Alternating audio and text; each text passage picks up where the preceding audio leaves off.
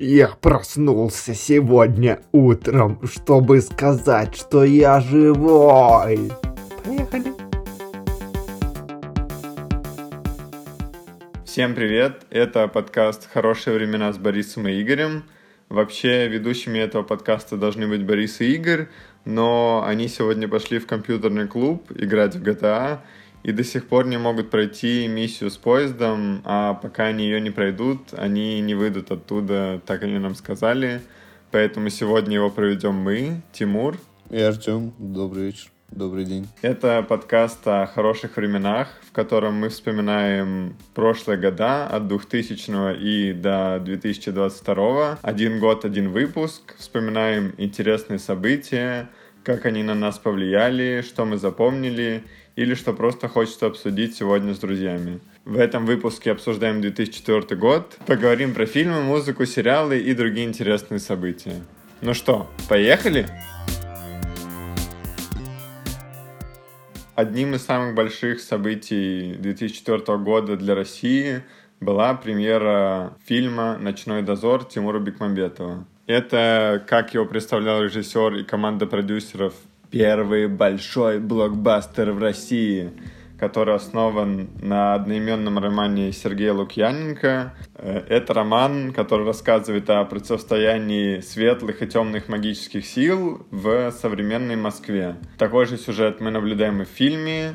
Есть главный герой, которого играет Константин Хабенский, он же Антон Городецкий. Наверное, знакомое для всех имя отзывается который в фильме так называемый иной, на стороне светлых, но при этом в нем есть и темные начала, которые все время мешают ему спокойно существовать и склоняют его в сторону темных. Это не помню случайно, кто написал песню про Антона Городецкого? Я помню, очень популярную. Да, да, да. Жил если... был на свете Антон Городецкий. Бросила если жена, хочется быстро вспомнить сюжет, можно послушать песню группы Ума Турман, которую, наверное, тоже многие слышали в детстве, где они пересказывают в целом почти всю первую часть, так кратко свете Антон Городецкий Бросила жена, он грустил не по-детски. Пришел к колдунье, а ну-ка наколдуй Мне легко, мой хороший, только хлопнул ладоши И жена вернется от того сам фильм был большим событием не только из-за интересного сюжета по фэнтези-книге, но и потому что, как я уже сказал ранее, это был первый большой блокбастер со спецэффектами, с разными локациями. Э, Тимур Бекмамбетов, который до этого в основном снимал только рекламы и какие-то музыкальные клипы, очень хотел показать себя как большой режиссер, и этот шанс хотел использовать на максимум, поэтому практически все сцены видно, как он старается максимально изобретательно их снять, везде движение камеры, везде, если можно добавить графику, добавим. Несмотря на то, что бюджет фильма был не такой большой, всего лишь 4 э, миллиона долларов, для того времени как бы деньги солидные, но если сравнивать с блокбастерами, которые снимали в Европе, в Азии, в Америке, то это не такой большой бюджет. Главную роль в фильме играл Константин Хабенский. Сейчас кажется, что вроде бы очевидный вариант взять такого популярного актера, чтобы и это тоже сыграло на руку фильму. Но на самом деле на то время Константин Хабенский еще не был так популярен, он только поднимался по своей карьерной лестнице. Отчасти даже «Ночной дозор» помог ему стать как раз одним из главных актеров поколения, таким популярным и востребованным дальше во многих фильмах. Вот как тебе кажется, смогли ли, вот по своим воспоминаниям, как ты смотрел в детстве, что дальше видел, получилось ли у Бекмамбетова и у продюсеров э, сделать вот этот вот первый русский блокбастер, который так запомнится народу и покажет, э, что и в России могут делать такое масштабное популярное кино? Ну, на самом деле, если брать про проект именно Тимура Бекмамбетова, мне больше запомнился фильм с Анджелиной Джоли. Особо опасен. Особо опасен, потому что там какой-то невероятный каст для русского режиссера. И он снят еще с, с русскими актерами. И на самом деле очень прикольно снят. На тот момент, когда я посмотрел, для меня он был большим шоком. А «Ночной дозор», он... Я не уверен, что мне кажется, что он прям блокбастер. Он был такой захватывающий и интересный, но он был очень э, страшный для меня в детстве. Потому что он весь какой-то темный, эти вампиры, все очень резко, быстро. Я не помню, чтобы я ходил и прям ждал, знаешь, там следующие части, хотел посмотреть, или же играл в этом мире, как обычно это происходит у детей. Ты что-то посмотрел, тебе очень понравился, и теперь ты он. И мне кажется, я никогда не называл себя Антоном Городецким. Или кем-то вообще из этого фильма. Ну, может быть, не называл, но мне кажется, точно где-то использовал фразу «всем выйти из сумрака», светил фонариком на людей, нет? Мне кажется, такое, что-то такое, такое возможно, есть. да, возможно. Потому что Антон Городецкий, как бы, может, сам персонаж из-за э, его характеристики не был супер привлекательным для детей, что это как бы такой уже взрослый мужчина, одинокий, пьющий, с э, работой ночным охранником, не знаю, по всей Москве, что если очень упрощать, конечно. Но вот эта вот, наверное, магическая часть, она отчасти притягивала. Когда, тем более, Тимур Бекмамбетов старается сочетать вот эти два мира, мир современной на тот момент Москвы с обычными жителями и мир магов, который переплетается, что есть вот эти темные, которые более богатый, привилегированный слой, очень такие, не знаю, можно сравнить с какими-то бандитами из 90-х, которые ездят на черных BMW, там, на машинах, солидных все время в костюмах. И есть простые такие рабочие, которые даже стилизованы под работников Мосгаза светлые, охраняют этот мир. Не знаю, мне кажется, что блокбастер точно получился. Даже открывающая сцена фильма — это битва на мосту как раз этих магов Средневековья. Первые три минуты мы смотрим на битву, которая как будто бы Тимур Бекмамбетов этой сцены хочет показать вот сразу, с самого начала фильма. Я могу, смотрите, вот он, блокбастер у меня получился. Не только там «Властелин колец» и «Гарри Поттер», которые тогда как раз выходили. Но и я вот могу снять такую магической эстетики, битву масштабную. Хотя, конечно, весь остальной фильм уже не настолько масштабно выглядит. Ну, в любом случае, мне... если смотреть э, глазами моими, когда он выходил, когда я его первый раз посмотрел, конечно, у меня нет такого мнения, потому что я не влюбился в этот мир, я не играл в него ребенком. Во «Властелин колец» Гарри Поттер я играл, в это я не играл, но и он не снят для детей, то есть, наверное, посмотрев я впервые его в нынешнем возрасте, возможно, я бы мог сказать, что это неплохой русский блокбастер, такой первый, если тогда, ну, переместить меня сейчас в то время. Но, опять же, теперь, когда я могу сравнить с его другими работами, я понимаю, что для меня есть более интересные и захватывающие фильмы даже у него. Хотя мне кажется, самое удивительное, что даже вот этому наименованию первого блокбастер фильм не совсем соответствует, потому что в 2000-м, например, был «Брат 2», который мы обсуждали тоже. Mm-hmm. По факту все кадры из Америки, да, они сняты как бы не в России, но это все равно производство русского продакшена, русский режиссер — что это тоже уже был блокбастер такой с перестрелками, с м, такими активными сценами. И важно, да, наверное, тоже, что любой блокбастер должен быть коммерчески успешным. И этого тоже очень хотел добиться Тимур Бекмамбетов, отчасти за счет большого продукт плейсмента, который был в фильме.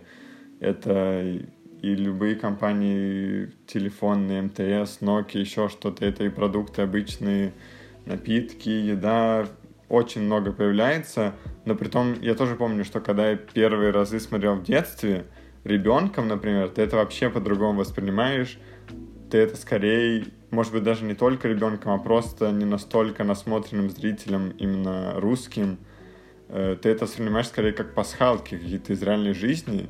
Если сейчас э, в современных фильмах даже того же Бекмамбетова продукт плейсмент режет глаз, и кажется, все время у тебя вызывает какие-то, не, ну не то что неприятные эмоции, но какое-то пренебрежение, может быть, отчасти, то тогда это выглядело, вау, классные пасхалки, которые, наоборот, перемещают тебя в Москву того времени и как будто погружают в контекст. Ну, возможно, просто еще раньше не пытались э, так заострить внимание на рекламе. Мне кажется, сейчас э, как раз это очень выделяется на фоне всего фильма, потому что раньше не делали такой акцент на рекламе, и она не была такой заостряющей на себя внимание. Мне кажется, что просто раньше могли на фоне повесить тот же условно какой-нибудь МТС, и вот тебе реклама, потому что есть МТС, но у тебя нет момента, когда камера специально наводится на этот МТС и секунду показывает тебе этот логотип. А сейчас рекламы в фильмах меньше, но она очень акцентированная. То есть ты едет какая-то машина, например, там какая-нибудь погоня, и если это реклама машины, тебе обязательно зачем-то сделают ракурс на логотип на 2 секунды и потом уберут. Вместо того, чтобы просто весь фильм там условно показывать просто, что это там Volkswagen и все. Да. Нет, на самом деле в «Ночном дозоре» тоже были эти акценты. Может быть, даже из-за того, что их так много было, будто это все размывало, и уже каждый новый акцент не казался чем-то особенным. Но это, правда, помогло фильму стать коммерчески успешным. Не только это, конечно, потому что зрители очень тепло его приняли, у фильма были отличные сборы в России, и благодаря этому он получил продолжение, вторую часть «Дневной дозор», который вышел в 2005 Ну, как минимум, точно можно сказать, что это запоминающийся фильм в истории русского кинематографа. И я уверен, что почти у кого, ну, у любого человека можно спросить, и он скажет, что когда-либо хотя бы слышал про «Ночной дозор», это однозначно.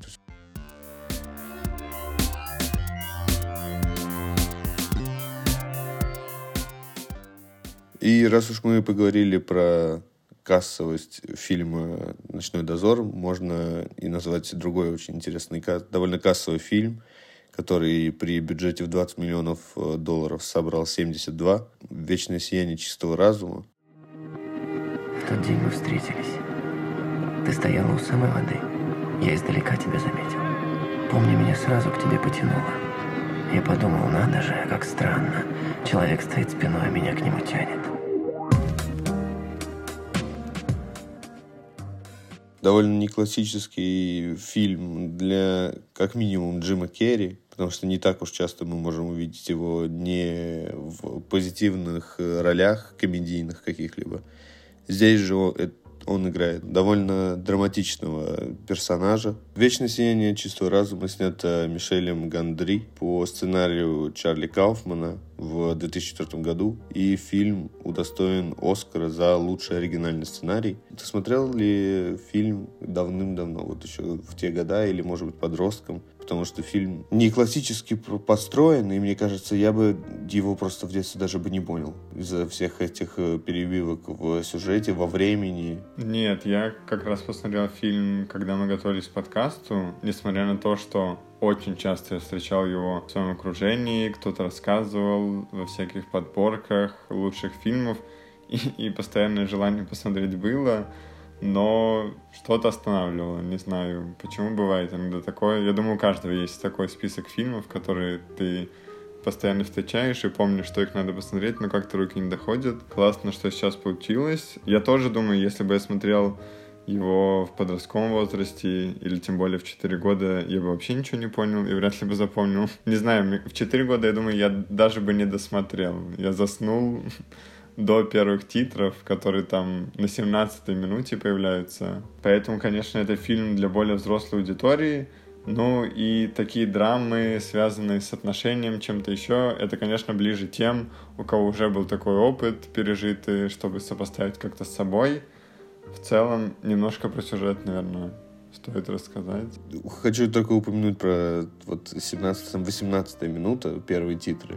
Это сделано специально для того, чтобы так э, разделить немного фильм от первых 18 минут, рассказывающих э, одну историю, и после титров она меняется кардинально, когда у тебя вводят конкретные подробности. Это такая большая история любви, которая закончилась у молодых людей, и в принципе в этом фильме практически все действующие лица, они несчастны в любви, и друзья главных э, актеров, и главные актеры. Все сводится к тому, что пара людей расстается, и они хотят забыть друг друга.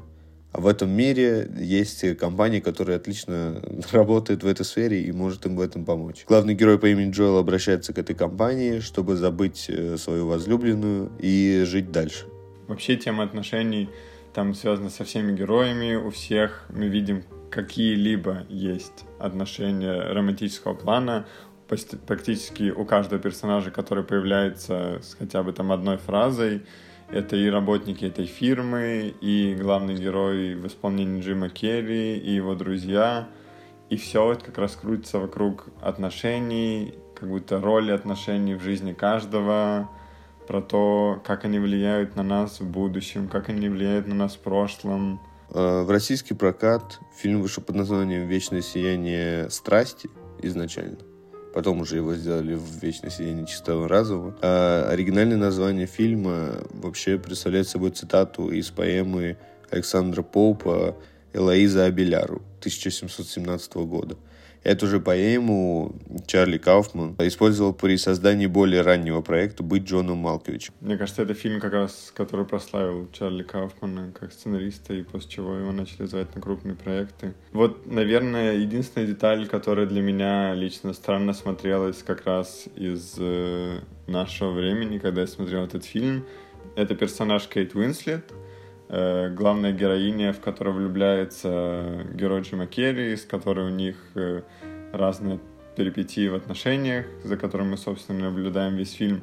Мне показалось, конечно, сейчас этот женский персонаж, конечно, кажется очень непроработанным и как будто бы исполняющим одну конкретную функцию, что вот нужна такая яркая героиня, которая вдохновляет где-то и подталкивает нашего застенчивого и скромного главного героя к действиям, к постоянным каким-то мыслям, переживаниям и всему остальному, а при этом саму эту главную героиню, кроме каких-то экспрессивных поступков, нам не раскрывают. Ну, немножко странновато, потому что кажется, что все-таки мы смотрим за отношениями двух людей, и поэтому хочется получше понимать про каждого из них, а не только про одного партнера в паре.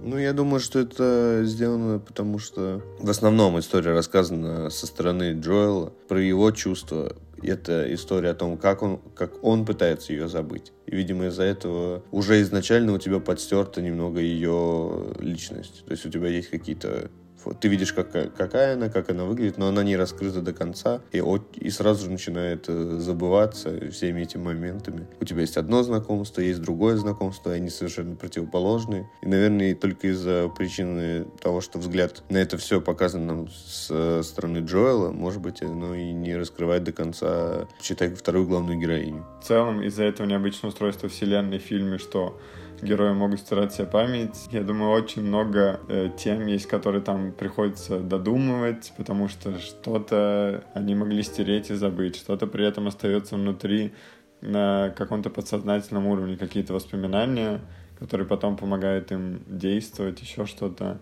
Ну и, конечно, советуем всем, кто будет грустить на 14 февраля, если захотите увеличить грусть в 10 раз, смело включайте вечное сияние чистого разума и будет вам грустно. По своему опыту советую точно. И если либо вы посмотрите его, или вы уже смотрели, то вот вам один небольшой интересный факт. А, актерам, несмотря на проблемы с адаптацией сценария, потому что он довольно сложный, было разрешено импровизировать. И одним таким моментом стала сцена с э, внезапным исчезновением Клементины. Это герой Кейт Уинслет.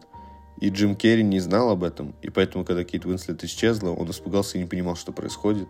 И в итоге это попало в итоговую картину. Последнее, что точно могу сказать, у Мишеля Гандри и Джима Керри есть еще второй совместный проект, э, сериал «Шучу». Могу тоже вам его посоветовать, очень неплохой. Да, и в этом проекте, в этом сериале «Шучу» еще можно лучше посмотреть на режиссерский стиль Мишеля Гандри, который любит сочетать разные стили в визуализации Э, собственно, сцен. Это где-то мультипликация, где-то рисовка, где-то обычная съемка. Поэтому очень интересный сериал и с этой точки зрения.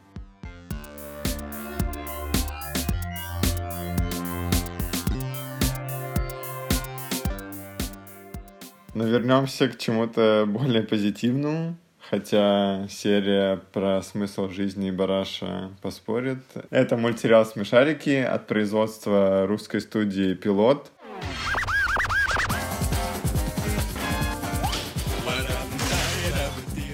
который вышел на экраны в мае 2004 года. Производство сериала началось еще в нулевых, когда продюсерам пришел заказ о производстве героев, на самом деле, для конфет. И изначально смешариков рисовали как героев э, сладостей, сластены они назывались, э, круглые персонажи под круглую этикетку конфеты.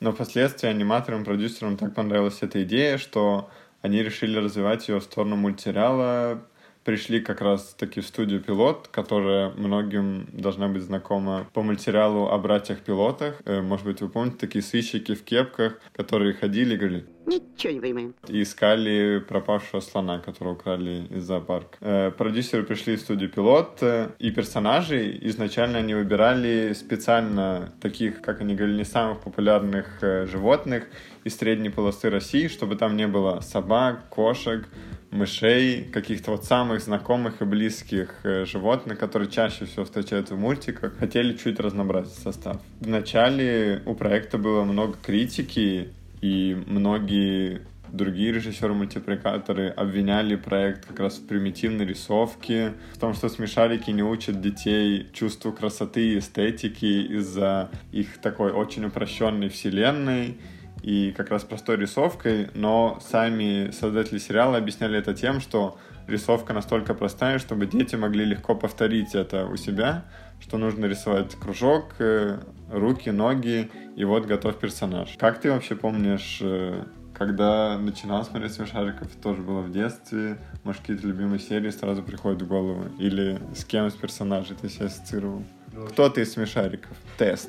Сначала скажу, что очень интересно, конечно, слышать э, о том, как критично относились к их форме и как, в принципе, сейчас относятся к любой мультипликации и каких только персонажей сейчас не делают и всех все устраивает. Но смешариков я любил в детстве, потому что они, ну, такие, знаешь, они очень простые, очень позитивные. Это один из немногих русских мультфильмов, в которых мне правда, нравился и в детстве. Ну, и сейчас, конечно, бывает, посматриваются какие-то серии. Моя любимая серия — это когда Биби, сын Пип, Пина улетал в космос, и я помню эту музыку очень грустную там. Мне кажется, это вообще самая грустная, конечно, серия, кроме депрессии Бараша, про которую ты уже упомянул. Но это какая-то самая запоминающаяся для меня серия. И, в принципе, персонаж, как Биби, он появился совсем не сразу и совсем ненадолго, по-моему. Потом его опять вывели, он где-то был там в космосе летал, занимался своими важными делами. И на самом деле даже вот эта серия, и как любую другую серию взять, на примере ее видно, какая тяжелая тема, тоже расставание сына с отцом, несмотря на то, что как бы Биби, ну не совсем сын, но как бы нам это так представляется, что они на неопределенный срок расстаются, что это взросление, часть какой-то Биби, что нужно отпускать вот детей. Потом эта же серия состоит из двух частей, где э, Пин, Крош и Ежик летят потом в космос, то им кажется, что нужно спасти Биби, а потом они сами попадают в беду, и мы там такой накал страстей, что кажется в какой-то момент, как будто уже герои могут погибнуть, но, слава богу, Биби как раз прилетает на помощь, простите за спойлеры, и спасает их. А какая твоя любимая серия? Моя любимая серия, наверное, одна из первых, как раз, которые я посмотрел, серия из первого сезона про гонки, где все герои строят самодельные транспортные средства передвижения, и участвуют в гонках. Э, там есть Крош с ежиком, который строит невероятно какой-то болид, который при том там через несколько минут э, разбивается об кактус. Есть э, лосяш э, с э, пином, который строит какой-то... А нет, копатый с пином, который строит какое-то невероятное приспособление, как дом на колесах, что у них там и ванна, и кухня, и что-то. Но это все тоже разваливается по частям, и в итоге побеждают там э, Нюша и Бараш, которые на медленном велосипеде медленно ехали, наслаждаясь дорогой и никуда не торопясь. Но мне эта серия запомнилась, потому что там очень классно обыграна спортивная составляющая, как они показывают такую спортивную трансляцию с интригой, с разными камерами. Там есть очень забавные рекламные вставки, где Лосяш рекламирует шампунь, а Копатыч рекламирует соленые огурчики.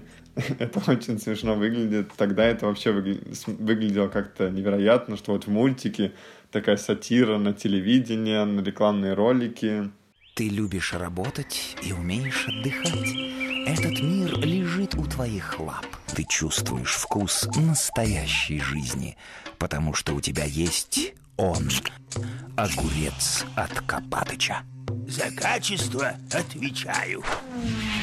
В целом, наверное, вот это главные составляющие, которые сделали смешариков такими популярными, это тяжелые темы, которые на первый взгляд кажутся очень сложными и совсем не для разговора с детьми, но сценаристы очень классно каждую серию оборачивают так, что там нету плохих и хороших, это всегда какое-то противостояние разных мнений, взглядов, и герои пытаются прийти к какому-то консенсусу, чтобы для всех было хорошо, а не так, что плохой всегда страдает, а хороший в конце побеждают и радуются. Тоже часто у серии, например, нет хэппи-эндов, что где-то все заканчивается очень печально и грустно, чтобы научить персонажей чему-то новому, чтобы показать, что вот, у истории вообще может быть плохой конец, чтобы потом из этого вынести какой-то опыт. Ну, тогда мне нужен ответ на ключевой вопрос. Кто твой любимый персонаж? Ну, в детстве... Только не говори Крош. Да, в детстве это, конечно, был Крош, потому что э, даже по возрастам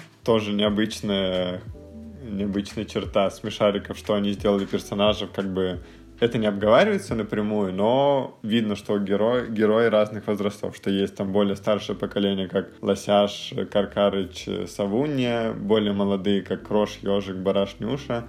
Ну и, конечно, легче всего в детстве было себя ассоциировать с гиперактивным хулиганчиком Крошем, который, наверное, отчасти с такими характеристиками я и сам был в детстве.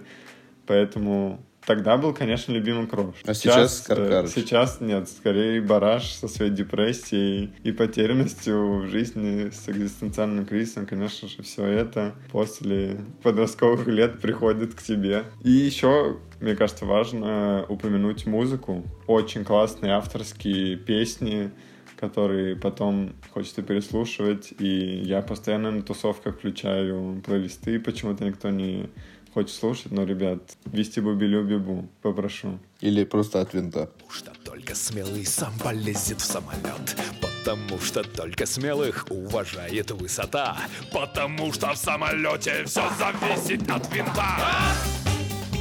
От, от, от винта. Да, и все эти песни это пишет отдельная команда музыкантов, э, сонграйтеров, что все это авторская музыка. Мне кажется, вот это самое главное, потому что там в каких-нибудь мультфильмах запоминающиеся песни, типа «В холодном сердце», это все-таки переведенная и просто переозвученная музыка, а здесь это такой, притом необычный тоже отчасти для детского мультфильма жанр, такой рок-н-ролл. Да и в целом, может, я точно могу сказать, что это тот мультфильм, который грубо говоря, и не стыдно, и правда очень приятно посмотреть даже уже как будучи взрослым человеком, потому что ты посмотришь эти серии уже с другого угла, увидишь все проблемы, которые там описываются, которые, возможно, непонятны в детстве. И он очень светлый, очень хороший но не смотрите последние 3D-шные сезоны, вот это уже какой-то ужас. Нет, нет, это сериал, да, вот привычная 2D-анимация была до 2012 года. После этого компания перезапустила сериал, перезапустила сериал сделала несколько спин -оффов. Там были смешарики 3D, были полнометражные проекты тоже в 3D-анимации. Был еще сериал для карусели «Пин-код», где Пин обучал детей разным каким-то технологиям, еще чем-то связанным. Хакеру. Он обучал детей, как взломать э, телефон родителей, чтобы все деньги на конфеты перечислить себе. Вот. Но потом, э, как раз совсем недавно, в 2020 году, Кинопоиск э, проспонсировал новый сезон смешариков привычной 2D-анимации, поэтому и новые серии в красивой рисовке тоже можно посмотреть сейчас.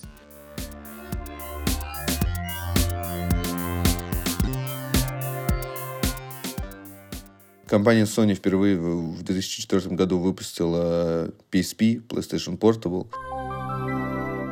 И это, конечно, было просто какая-то невероятная инновация, потому что до этого, помимо Nintendo, которые уже выпускали портативные игровые консоли, это было первое с таким функционалом, с такой производительностью. Это, конечно, был просто инновацией, потому что все привыкли играть э, через довольно крупные приставки, подключенные к телевизору, а тут она совершенно небольшого размера, по-настоящему очень портативная и с большим экраном для такого, для такого приставки в принципе. Да, была еще, был еще геймбой. Эй, я помню, что, ну скажи, что люди делились на два типа. Одни играли в геймбой, а другие в PSP. После геймбоя, который как раз вышел в начале 90-х, мне кажется, PlayStation это какая-то невероятная революция для портативных приставок была, что ну, лет 10 если не больше, это вообще казалось как бы самой и актуальной, и удобной, и продаваемой портативной приставкой для детей, подростков и взрослых. Недавно ехал в метро и даже видел, как бабушка играет э, на PSP в игру, поэтому тоже приставка для всех поколений.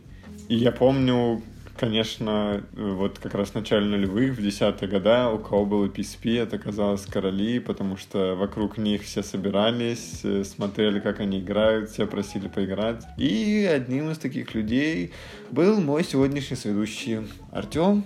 Вам слово. Да, было дело. Но я просто, когда я узнал про существование PSP, я все. Это была моя мечта. И я помню, что, по-моему, я года два просил у родителей подарить мне PSP. И как-то на один Новый год они подарили мне PSP. И сразу вроде игра Taken 6.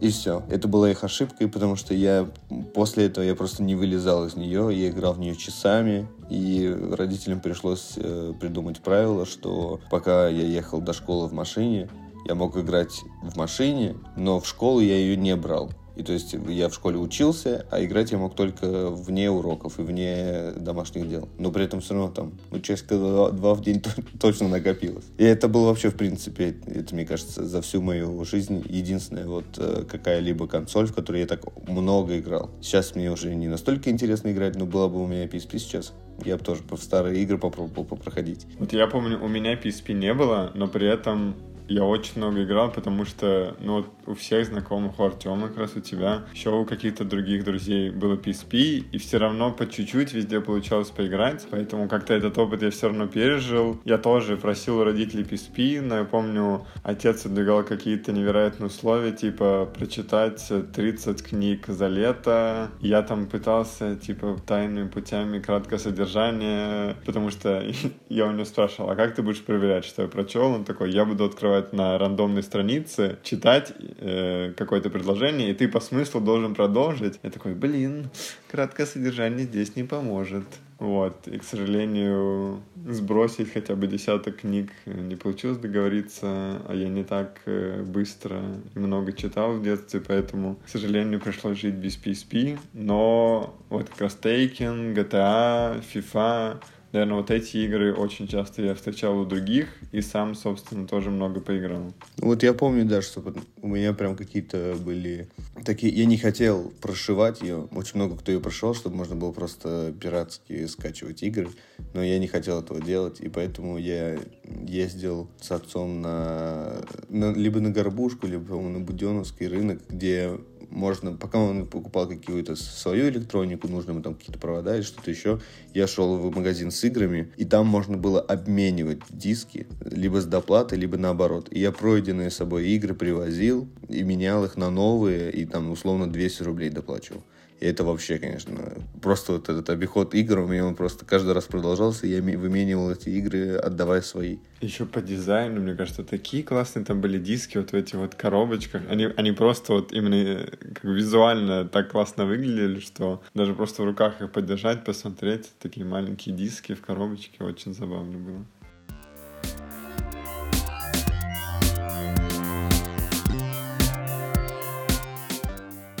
Ну, нужно тогда упомянуть, раз уж мы э, рассказали немного про музыку в смешариках, которую, конечно, ну, сложно перебить, но в этом году еще и выпустился один альбом. Ну, конечно, не от винта, но это... Не, ну выпустилось много альбомов, но мы про один поговорим. Ну, тоже верно. Ну, для меня так в, том, в то время, мне кажется, это был единственный альбом вообще. Э, это альбом American Idiot by Green Day.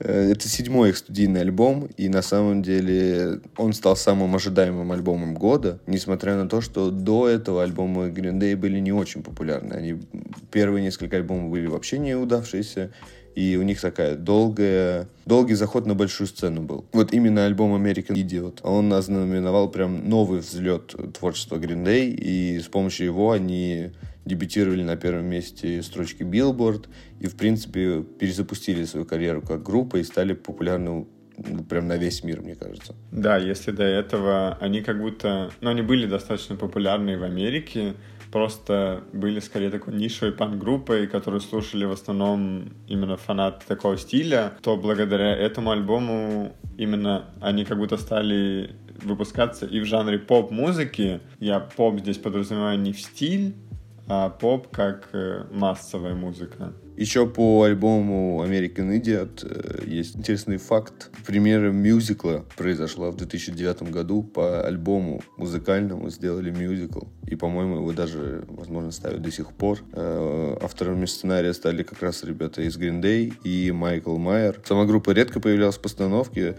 но время от времени сами музыканты они играли в, это же, в этом же мюзикле. Это, конечно, очень не классическая история вообще для музыкальной группы. Я не, не, не знаю, у кого еще есть такое. Ну и вообще удивительно, что самым популярным стал такой концептуальный альбом, написанный уже как рок-опера отчасти, как, когда, казалось бы, чаще всего как раз массовую славу приобретают альбомы, ну, более по простой схеме написанные, с такими четкими хитами, не связанными друг с другом на отдельные темы, а здесь это все сквозной темой связано про вот эту историю как раз парня Иисуса из пригорода американского и про его перипетии в жизни. Ну, сам по себе альбом написан очень необычно, потому что вообще ребята писали совершенно другой альбом. Они приезжали на студию, записывали совершенно другой альбом, но в какой-то момент у них украли все записи, и они не знали, что делать. Им пришлось как бы все переписывать, но они решили уже совсем по-другому. У них были внутренние конфликты между группой, и при написании American Idiot они решили, что проведут такой мини-локальный конкурс, э, где каждый участник э, индивидуально будет писать свои полуминутные песни, и потом они будут их э, просто скрещивать. И так, в принципе, получилось. Это очень хорошо видно по песне Jesus of Suburbia, где у тебя 7 минут, и за 7 минут музыка меняется несколько раз. И это как раз показатель того, как они это писали, что каждый накидывал какие-то части песен, и потом они их просто сводили, придумывали уже все вместе, то есть от, из накиданного материала.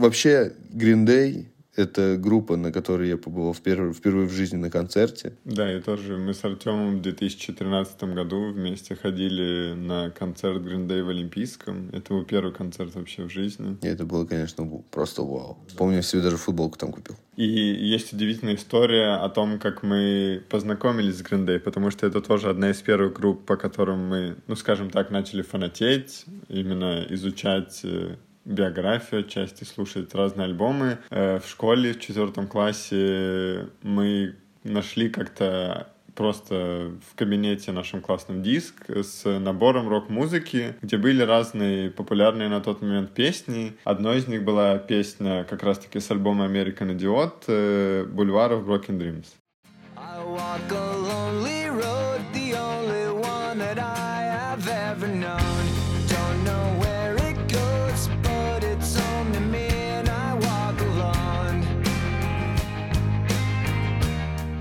Притом тогда мы просто слушали эту песню с этого диска, нам очень это нравилось, но мы не знали, что это за группа, что это за песня, и не понимали, как это найти. Мы записали э, эту песню на диктофон наших э, стареньких э, Sony Эриксонов и Nokia, включали знакомым, родителям, старшим братьям, сестрам, чтобы они, может быть, подсказали нам. К сожалению, на тот момент не было Шазама, чтобы легко найти песню.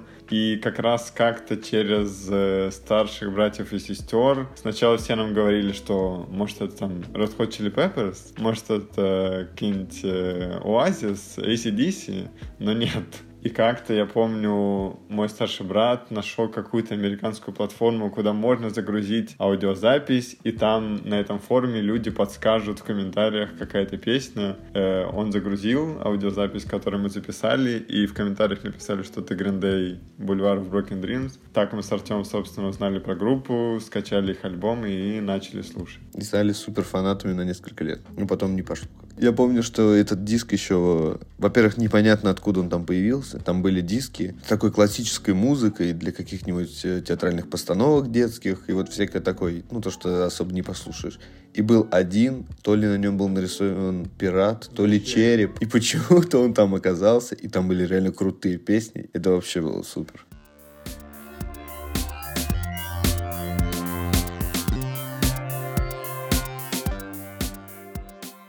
Еще одно большое событие, которое можно вспомнить, когда говорим о 2004 это создание соцсети Facebook. Запрещено на территории Российской Федерации. Не с Facebook, а Мета. Сейчас э, нам нужно делать оговорку, что Мета запрещена на территории Российской Федерации. Марк Цукерберг, студент Гарварда, в 2004 году создает э, сначала соцсеть для студентов именно только Гарварда, для знакомств, для чего-то еще. Называют ее The Facebook. Потом это разрастается как общая американская студенческая сеть, потом это переходит в другие страны, и в 2006 году сайт становится доступным для всех пользователей интернета, и после этого, собственно, вырастает в самую крупную социальную сеть э, в интернете и в мире. Да, чтобы не вдаваться сильно в подробности того, как это все создавалось и получилось, на самом деле могу посоветовать фильм «Социальная сеть» 2010 года.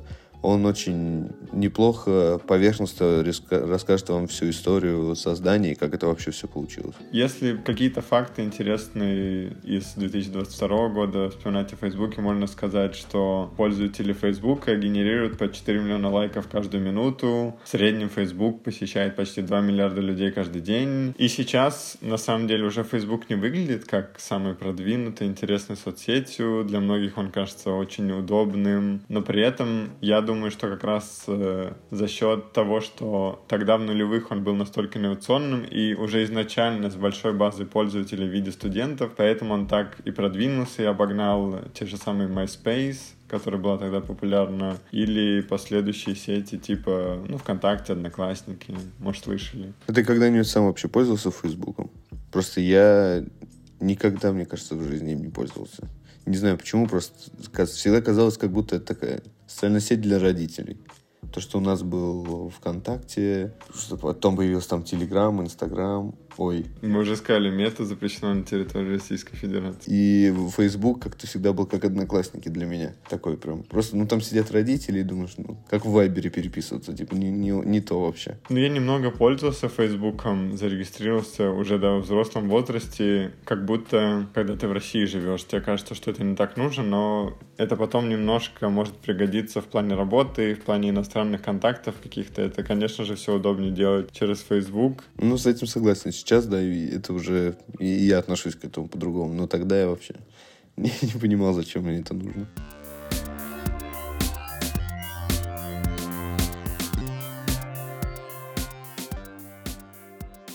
Еще несколько интересных тем, которые точно достойны упоминания. Короткие новости. В 2004 году мультипликационная студия «Мельница» выпускает свой мультик «Алеша Попович и Тугарин Змей». Это не первый мультфильм студии, первым был э, «Карлик Нос», но это вот начало такой франшизы о богатырях, которая прославила, собственно, студию «Мельница». Сначала мультфильм, на самом деле, не так хорошо собрал в прокате и в кинотеатрах и даже был убыточен, но за счет выхода на DVD мультфильм какую-то такую народную славу возымел, возымел, вот это я выпал, возымел, и за счет чего получилось э, продолжить эту франшизу уже с э, Добрын Никитич, Илья Муромец и все остальные. В 2004 году в России признали киберспорт как официальную дисциплину. Но не ведитесь на этот факт, там есть интересная история. Да, что тогда это представлялось как сенсационная новость, что Россия первая в мире признала киберспорт как э, официальный спорт. Но это был такой пиар-ход для развития, казалось бы, тогда как раз просто в целом физической культуры, и, и казалось, что если сейчас признать киберспорт, то тогда молодежь потянется и на другие разные кружки, секции, все остальное. Но потом, э, уже в 2006 киберспорт был исключен из реестра потому что он не подходил по основным критериям видов спорта в плане физической нагрузки, развития спортсменов, международных, международных соревнований. И уже только в 2014 киберспорт опять вернулся в этот реестр, когда появились большие соревнования по CSGO, Dota, FIFA и еще другие игры. Еще интересно будет упомянуть точно о том, что в 2004 году появился Дом 2, как продолжение телепроекта «Дом». Я надеюсь, ты смотрел «Дом 2», потому что да, мне конечно. приходилось в детстве смотреть эту программу из-за бабушки. Она всегда фоном включала, когда я засыпал. И, признаюсь честно, в какой-то момент, конечно, мне стало интересно. Из-за того, что это было давно, там были очень смешные такие персонажи, как э, Должанский, с которым потом там было очень много э, мемов разных. Из-за этого мне было интересно, но, конечно, всерьез никогда этого не смотрел. Да, да, мне кажется, что все по чуть-чуть когда-то смотрели «Дом 2», я тоже иногда попадал на шоу, и сначала оно цепляет вроде своим вот этим абсурдом, каким-то трэшем. Ну, за, ну, забавно, конечно, за этим наблюдать, но долго за этим следить очень тяжело.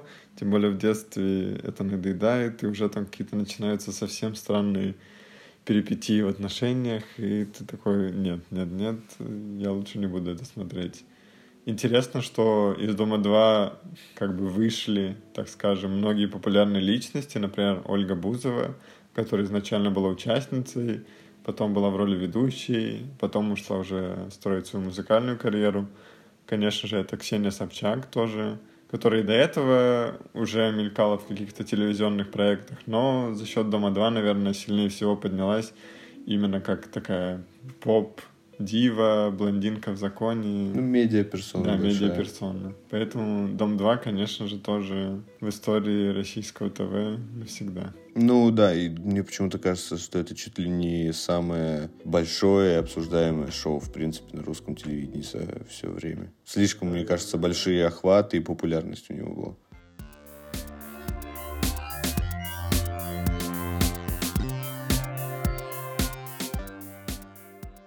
В прошлом выпуске про 2003 год мы рассказывали о том, как мы пошли в детский сад и о том, как мы писали там сказки. Поэтому я подумал, что в двух последующих выпусках, когда мы вспоминаем детсадовские годы, я тоже буду читать сказку в конце.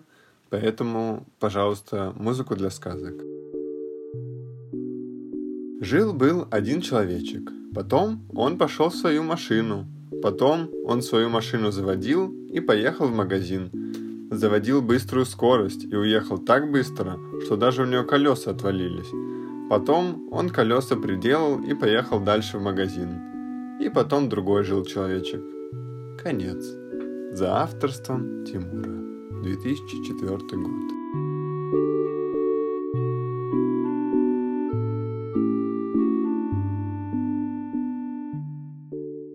Вот прозвучала традиционная сказка. А так, каким-то таким мы запомнили 2004 год, или таким мы видим его из сегодняшнего дня. Спасибо, что послушали. Подписывайтесь э, на нас в соцсетях, слушайте нас на платформах. И смотрите смешариков. Да, ставьте реакции. Ребят, радуйтесь вообще. Спасибо всем.